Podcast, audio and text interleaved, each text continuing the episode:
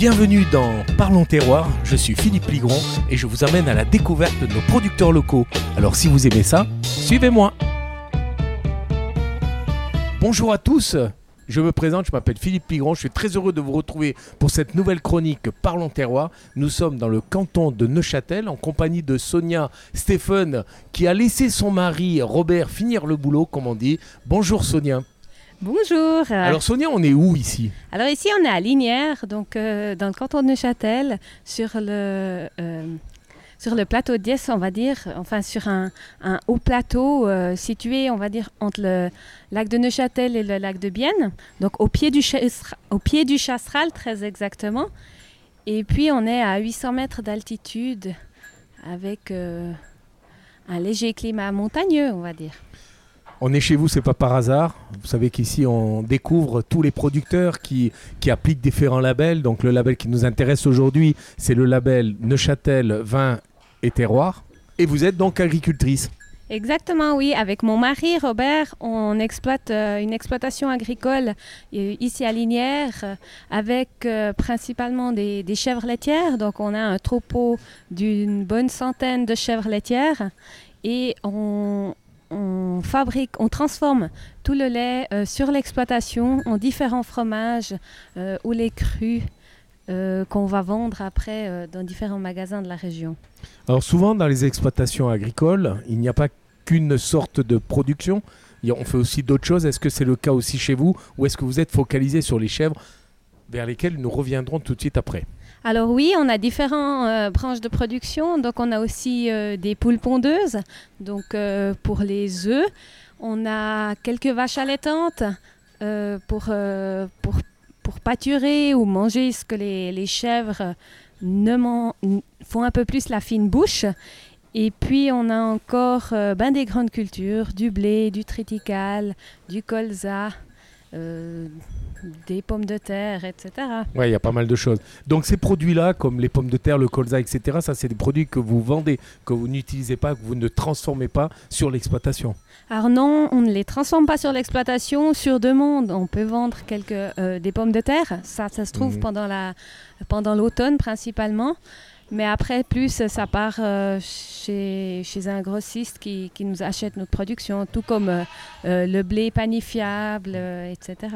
Les chèvres veulent passer au micro, hein, on commence, à, commence à nous appeler. Vous parliez de vache allaitante. C'est quoi une vache allaitante? Une vache allaitante, en fait, c'est une vache où on ne traite pas nous-mêmes, mais on laisse euh, les veaux sous la mer jusqu'à ce qu'ils aient atteint. Alors chez nous, ils restent environ jusqu'à l'âge de 11 mois, euh, où ils suivent leur mère au pâturage pendant l'été, où ils sont à l'intérieur, où ils sont pas séparés des mères. 11 mois, ça veut dire que les veaux sont sevrés. Alors oui, vers les 11 mois, les mères, euh, elles ont plus non plus énormément de lait. Ils mangent déjà bien de l'herbe, du foin, etc. en fonction de la saison. Bon, ils commencent déjà à manger euh, autre chose que du lait, euh, déjà à l'âge d'un mois, même avant. Mais ils ont toujours ce complément de lait à volonté, pour autant que, la mère, elle en produise encore. Une vache, ça fait combien de veaux dans sa vie? Alors, euh, une vache en bonne santé, elle peut faire euh, 10 veaux, voire euh, même 12 veaux. Nous, la Ah plus ouais. âgée euh, euh, qu'on a eue jusqu'à l'année dernière, elle en avait déjà 15. Ces veaux que vous faites, c'est de la viande aussi que vous vendez à la boucherie ou est-ce que vous les vendez chez d'autres exploitants qui vont faire autre chose avec? Alors, les veaux, c'est principalement euh, pour, euh, pour la viande qu'on peut trouver euh, chez nous sur l'exploitation, sur réservation, etc. C'est quelle race de viande que vous faites Alors, nous, c'est des grises rétiques. Donc, c'est une race euh, Prospeti rara qui est un peu menacée en Suisse. Donc, c'est aussi un peu pour garder cette, euh, cette race, qui est une vache euh, un peu plus petite que les autres et très extensive. Donc, on peut la nourrir facilement avec ce que les chèvres ne veulent pas manger. Et puis, euh, sans apport de céréales ou de maïs, etc. Elle arrive à produire assez de lait pour ses veaux. Vous parliez de Prospecerara qui est en fait une, une- une entité qui, qui refait euh, vivre des anciennes variétés, que ce soit végétales ou animales. Euh, pourquoi on a délaissé ces races anciennes, ces races dites rustiques, comme les légumes oubliés du reste? Pourquoi on les a oubliés? Ben, le, à mon avis, le potentiel, euh, il était peut-être un peu plus bas que les autres euh, races. Qui Potentiel été, voulait dire la, la rentabilité. La rentabilité et ce qu'on arrive, euh, ouais, En en faire, ce. Qu'elles produisent ouais. était peut-être moins intéressant, euh, surtout qu'il faut fallait toujours produire plus, etc. Et puis, euh, par contre, dans certaines régions, justement de montagne, c'est des, races qui sont très, très appréciées parce qu'elles sont, euh, elles sont un peu plus extensives. Et puis, on peut aussi se permettre de ne pas avoir une autant grande production qu'ailleurs. Alors, Sonia Stéphane, nous sommes ici à Linière. vous appliquez, vous, vous, avez le label Neuchâtel Vin et Terroir. Qu'est-ce que ce label, entre autres, hein, parce que vous en avez peut-être d'autres, qu'est-ce que ce label vous apporte et vous a apporté jusqu'à présent?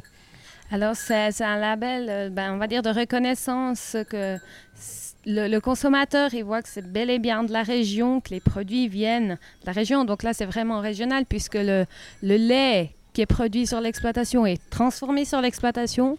Et puis pour produire ce lait, les, animaux, ils sont vraiment euh, alimentés avec euh, tout le fourrage qui est produit sur l'exploitation. Et ça, c'est très important pour nous. Donc c'est vraiment régional. Et puis on arrive bien montrer que ça vient bah, justement de la région. Donc alors, vous avez les vaches allaitantes, vous avez les céréales, vous avez toutes sortes de produits dérivés, hein, des produits de ferme, et puis il y a ces fameuses chèvres. Hein. Donc là, on est dans l'étable, vous n'avez pas l'image, vous qui nous écoutez, mais c'est absolument fabuleux. On a l'impression un peu d'être dans un conte de fées avec les petites vaches. C'est bien trié, tout ça, vous les rangez tous les matins ou quoi? C'est-à-dire qu'on voit qu'il y a les, les petites chèvres d'un côté, les petits chevreaux de l'autre, il y a les boucs qui ont des cornes monstrueuses d'ailleurs. Et ces boucs, tous ensemble, ils se tapent pas dessus? Alors en fait, on n'est pas pendant la saison de, reproduction actuellement, donc ça pose pas de problème. On les sépare volontairement pour pas euh, avoir de, surprise quelconque, puisqu'en principe, la chèvre, c'est un animal qui est saisonnal. Et mmh. ça veut dire que euh, les, chaleurs, donc euh, pour, pour qu'elles aient un petit, sont saisonnales. Donc en général, ça peut se dérouler entre début août et puis le mois de novembre-décembre pour notre choix, on décide de mettre les, papas ou les boucs avec le troupeau euh, mi-septembre pour après avoir les naissances euh, au mois de, février-mars. Mais pourquoi ça? Parce que ça vous donne... oui. Bah, justement, c'est pour avoir euh, du lait jusqu'à Noël, ah, puisque les deux derniers mois de gestation, la, chèvre, elle porte 5 mois. Les deux derniers mois de gestation, on leur, on leur donne un petit congé maternité, donc qu'elles puissent bien se reposer et subvenir à leurs besoins ainsi qu'à leur qu'à leur cabri. Et puis euh, maintenant, ça, laisse, on sépare aussi ben, justement les papas des mamans maintenant, on va dire comme ça, les boucs des chèvres. Mhm. C'est aussi pour avoir un peu plus de, calme dans le troupeau. Et puis, euh, c'est aussi un peu question euh, d'alimentation, mais ils sont dans la même étable. Séparés. Mhm. Après, pendant la période de reproduction, on essaie d'éviter de mettre plusieurs ensemble parce que ben, il y a de la jalousie, on va dire ça ah comme ça. Mais là, ça veut dire que si on mettait les boucs avec les chefs, ce serait badaboum, il y aurait des petits qui arriveraient assez rapidement tout au long de l'année. Alors, un peu bazar. pas forcément tout au long de l'année. C'est possible tout d'un coup qu'il y en ait l'une ou l'autre qui prennent, mais on est actuellement encore hors saison de reproduction. Donc le risque est assez faible, mais ce serait possible et c'est pas du tout notre but d'avoir euh, des cabris toute l'année. Vous êtes arrivé à ce mode d'agriculture-là, hein, labellisé, on l'a vu, hein, Neuchâtel vin et terroir. Euh, vous êtes agricultrice, j'imagine votre mari l'est aussi. Hein. Euh, quel est votre parcours à tous les deux? Comment vous êtes arrivé à reprendre ce domaine? Alors en fait, l'exploitation, c'est l'exploitation de mes parents, voire même de mes grands-parents, de mes arrière-grands-parents. Ah oui. Donc euh, ça fait des, des, années, voire même des centaines d'années que l'exploitation est, est, dans la famille, donc côté maternel. Et puis, euh, pour moi, déjà depuis petite, c'était une évidence que je voulais continuer dans cette, euh, dans cette profession. Puis j'ai toujours aimé les animaux, m'occuper, euh, me soucier d'eux. Et puis ensuite, ben, avec le parcours professionnel, eh ben, j'ai fait un apprentissage agricole suivi par quelques études. Et puis après, c'était pour moi une évidence de reprendre l'exploitation ici avec mon mari. Mon mari, lui, il est aussi né sur une exploitation agricole. Il a fait euh, la formation et ensuite encore euh, fromager, ce qui nous complémente bien pour, euh, pour bah la fabrication de fromage, puisque tout le lait justement est transformé sur l'exploitation. Le métier d'agriculteur, est-ce que c'est un métier d'avenir? Alors pour moi, oui, tout à fait, puisque manger, il faudra tous les jours. Donc euh, la nourriture, euh, moi, je, la préfère locale puisque je sais exactement d'où elle vient, voire même nationale, on va dire niveau suisse, parce que certains denrées ne peuvent pas être produits chez nous, parce que par exemple, question d'altitude, de pluviométrie ou de climat. Et on sait ce qu'on produit en Suisse et ça, c'est la, chance qu'on a surtout. Euh, en Suisse, on sait comment c'est produit puisque c'est très contrôlé. Alors Sonia Stéphane, vous avez repris euh, la ferme, l'exploitation familiale. Comment s'est passée cette transition? On sait qu'il y a longtemps en arrière, s'il n'y avait pas de souci, puisqu'on mourait beaucoup plus jeune. Maintenant, je souhaite que vous ayez le plus longtemps possible votre famille et les générations précédentes. Mais est-ce qu'il n'y a pas un moment, un conflit où on est peut-être plus de trop de chefs par rapport aux possibilités de l'exploitation? Alors dans notre cas, ça n'a pas posé problème puisque mon, papa a, rapidement dit qu'il voulait se retirer de l'exploitation lorsque j'avais fini mes études. De ce fait, euh, il est parti faire autre chose. Et puis avec mon mari, on a pu reprendre sans autre l'exploitation, sans avoir, euh, je veux dire, des conflits d'intérêts ou des conflits de génération. Donc on a eu de la chance qu'il nous a laissé euh, une exploitation viable sur laquelle on, continue et on crée de nouvelles bases pour la prochaine génération. On dit que l'agriculture, enfin on disait juste avant que c'est un métier d'avenir. Est-ce que cet avenir, ça passe aussi par une transformation de sa production? On peut plus se contenter de produire et de vendre. On doit transformer aussi certains produits que l'on produit. Euh, comme par exemple vous, vous transformez votre lait de chèvre en fromage de chèvre. Et c'est ma première question. Et puis une deuxième question, est-ce que les labels euh, tels que celui qui nous intéresse, c'est-à-dire Neuchâtel, vin et terroir, est-ce que ces labels sont un atout pour vous dans votre vie d'exploitant agricole? Alors, à mon avis, on n'est pas obligé de toujours tout vouloir transformer soi-même. C'est un choix plutôt personnel. Et on a les deux modes de production qui peuvent les deux être viables, je veux dire en, grande quantité où c'est la quantité qui fait la différence, ou alors en plus petite quantité où on essaye de, de, transformer soi-même, mais sans oublier tout le travail qu'il y a derrière, qui est surtout pas à négliger.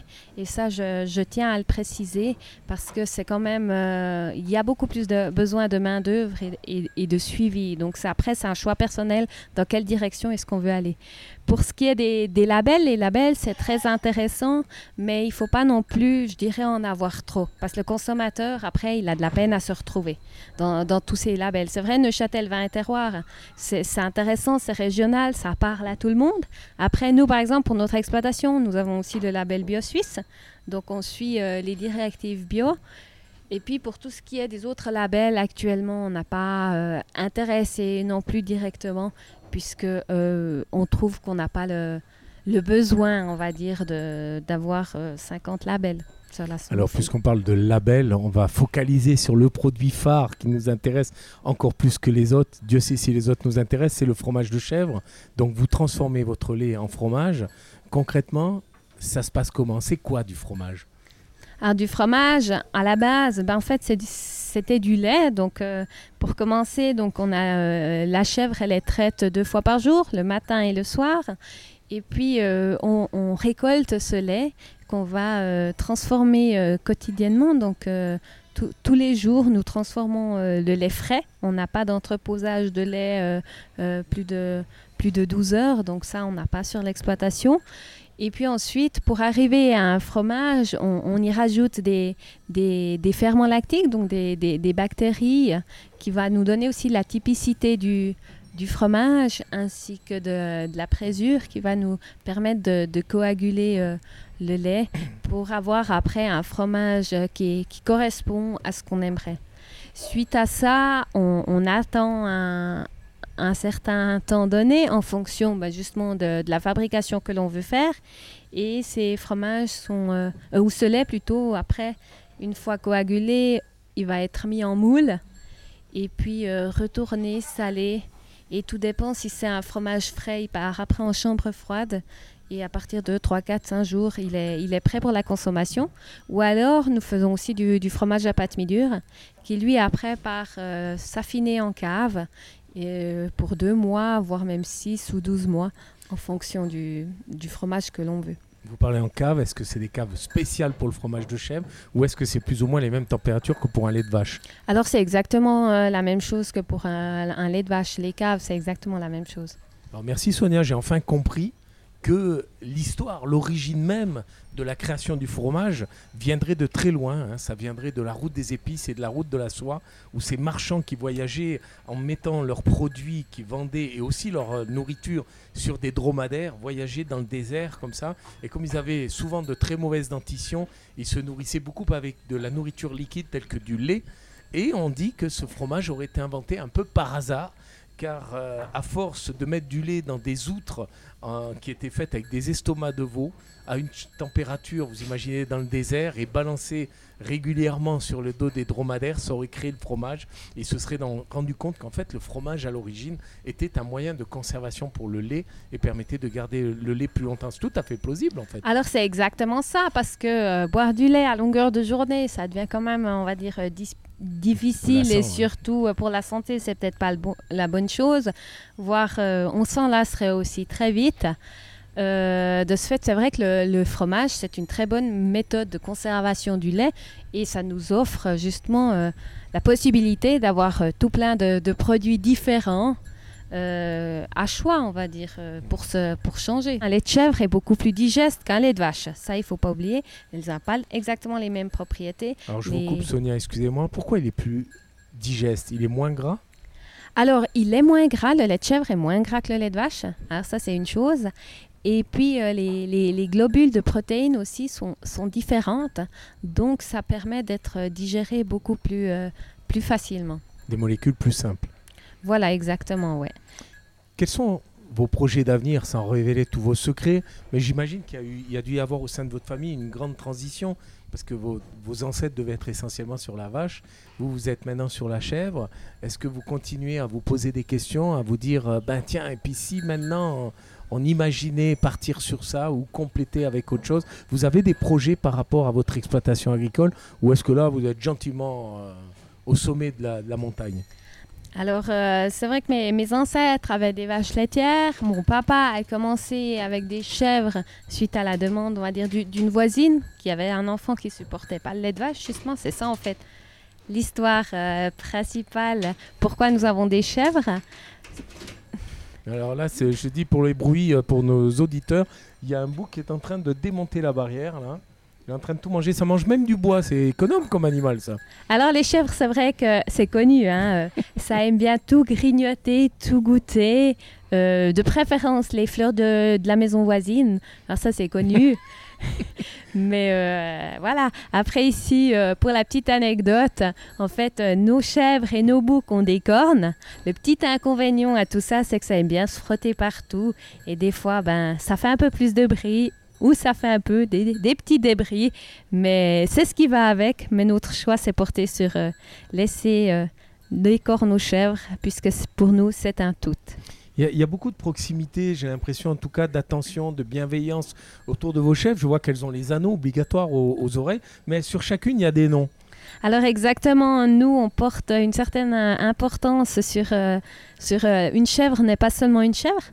Une chèvre, ça a aussi sa personnalité. Donc chaque animal chez nous, on va dire plutôt chaque caprin chez nous ou chaque bovin ou chaque vache a un nom. Et puis, c'est vrai que nous, on travaille principalement avec les noms et non avec les numéros comme elles sont répertoriées, parce que pour moi, par exemple, c'est plus simple de, de, de, retenir un nom qu'un numéro, je veux dire. vous ne vous reconnaissez pas là, vous ne pouvez pas me dire le nom de celle-là, par exemple. Alors, il y a certaines où on reconnaît comme ça, telle quelle, mais après toutes, non. On n'arrive pas à toutes les, les reconnaître. Mhm. Mais chacune sont différentes. Elles sont toutes différentes les unes des autres. Ça veut dire que quand on va être parti, il y aura certainement un chevreau qui va s'appeler euh, Philippe euh, ou euh, Francesca ou Alors non, Vous pas du tout. Vous servez un peu de ces, ces moyens techniques Non, on a, nos animaux n'ont pas de prénom. C'est ah, tout des, des, fleuves, des rivières, des régions, des fleurs. Ça peut être des montagnes. Euh, pour, pour donner comme ça quelques noms, on a par exemple coccinelle, moustique, on a mouche, prime vert, forsythia, drôme. Voilà. Pas drôme sinon elle s'envolerait. Non, je rigole, c'est ah. d'humour.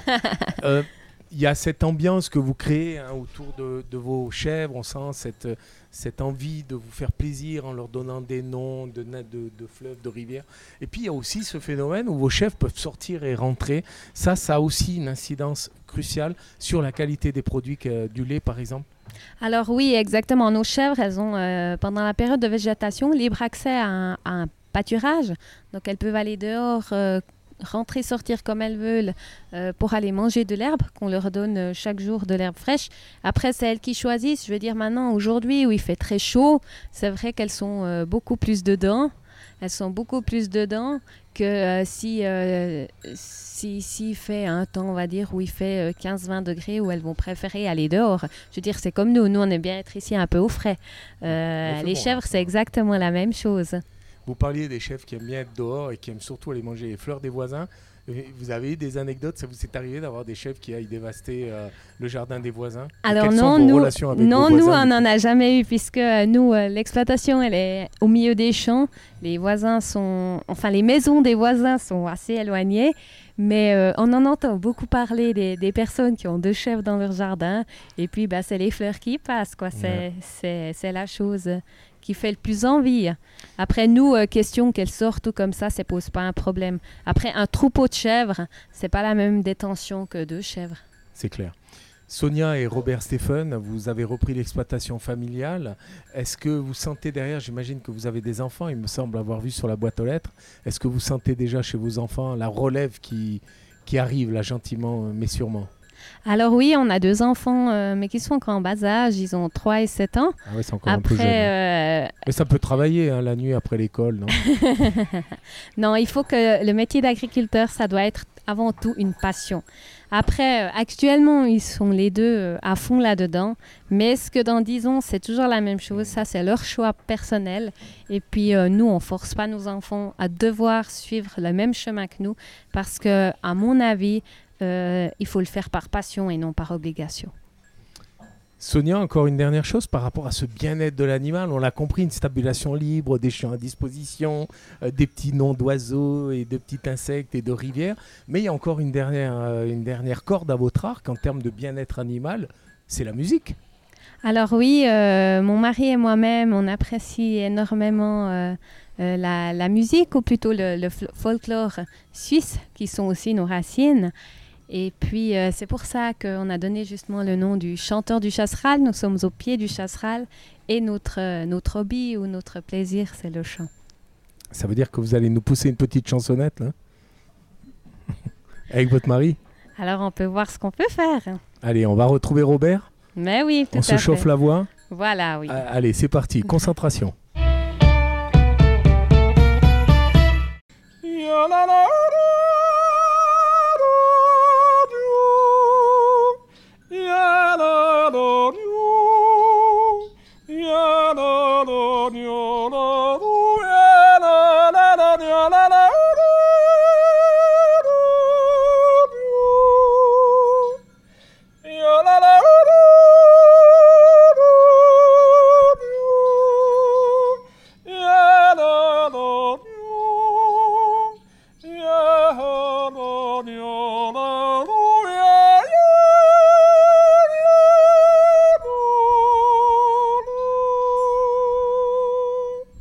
Ben merci beaucoup. Eh ben nous, on vous retrouve tout bientôt pour d'autres aventures grâce à Régio Garantie. Et en attendant, passez une belle journée. C'était Parlons Terroir, un podcast amené par Régio Garantie. Retrouvez-nous sur Spotify, YouTube et toutes les autres plateformes de podcast. Moi, je vous donne rendez-vous la semaine prochaine pour un nouvel épisode. Alors croquez la vie à plein dents.